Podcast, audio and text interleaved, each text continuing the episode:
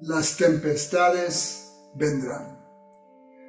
Puede llegar en la forma de una enfermedad dolorosa, una terrible crisis económica, la pérdida de un ser muy querido o tal vez un fuerte conflicto interno emocional.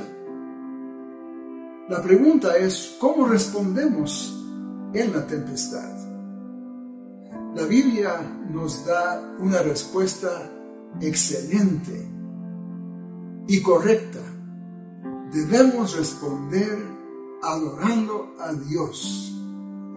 Tenemos un ejemplo de esto en la vida de dos misioneros, relatado en Hechos capítulo 16, Pablo y Silas.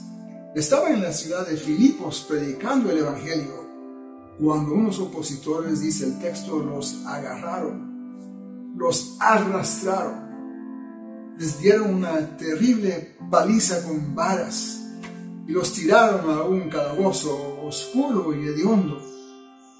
¿Cómo reaccionaron? Bueno, pudieron haberse lamentado en silencio, pudieron haberse quejado, pudieron haber reclamado a Dios, pero no. Dice el texto que ellos estaban orando y cantando alabanzas. La idea aquí es que cuando llega la medianoche tenían ya rato de estar alabando a Dios.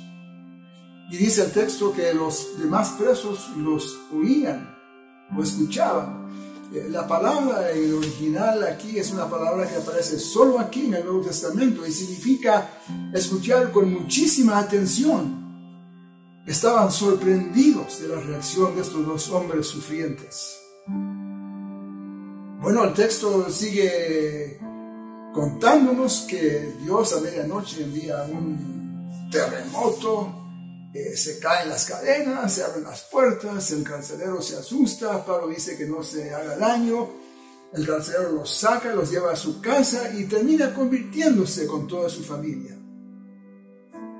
Ahora, esta historia nos da una gran lección. Cuando viene la tormenta, y respondemos adorando a Dios, hay gran bendición. La primera bendición es para el que adora a Dios en su problema. Yo creo que Pablo y Silas ahí en la cárcel, mientras cantaban y alababan a Dios, se iban olvidando de sus dolores, de sus penas. Pero también adorar a Dios en la tormenta bendice a los demás esos presos que estaban escuchando con atención aprendían algo acerca de Dios. Y no solo eso, el carcelero llega a convertirse con toda su familia. Así que cuando respondemos en medio de la tormenta alabando a Dios, exaltando su nombre, hay tremenda bendición.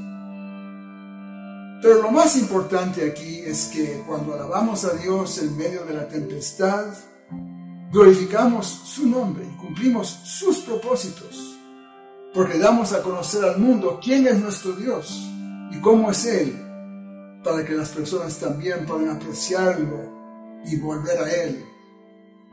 Cuando surgen los problemas, cuando viene el tsunami de las dificultades, levantemos la vista hacia arriba y alabemos a Dios, adoremos a Dios en la tempestad.